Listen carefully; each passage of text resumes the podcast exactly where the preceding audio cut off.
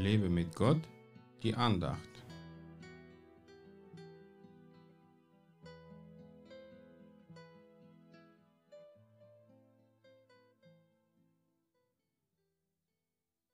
Wenn der Fuß spreche, ich bin keine Hand, darum gehöre ich nicht zum Leib, gehört er deswegen etwa nicht zum Leib? 1. Korinther 12, Vers 15. Na, das wohl kaum, oder?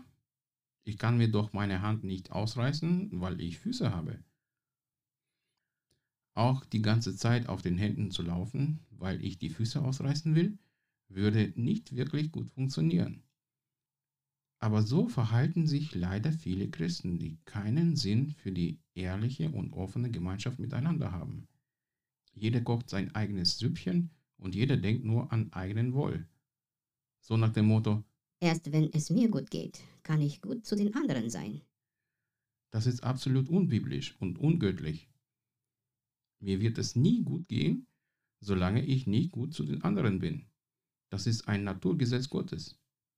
Oft herrscht Misstrauen und Neid unter Christen, was zu Spaltung und Streit führt. Daran kann die Welt aber nicht erkennen, dass wir die Kinder Gottes sind. Erst wenn wir uns als ein Leib mit vielen Gaben und Funktionen, bei dem alle Glieder ohne einander nichts wert sind, verstehen, wird auch die Welt erkennen, dass wir die Kinder des allmächtigen Gottes sind. Dabei rede ich nicht von der Ökumene, die eher eine Scheineinheit ist, sondern von der geistlichen Einheit und ehrlicher Gemeinschaft miteinander, woraus Gottes mächtiges Wirken entsteht.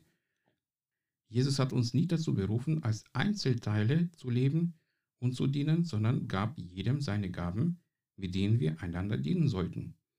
Das funktioniert aber nicht, wenn wir voneinander auf Abstand gehen, was schon bereits vor der Corona in vielen Gemeinden passiert ist.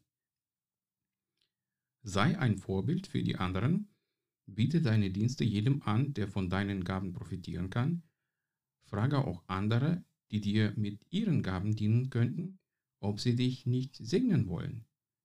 Es soll wieder ein Miteinander entstehen, wie es bei den ersten Christen war. Gott segne dich. Mehr Andachten findest du unter www.lebemitgott.de.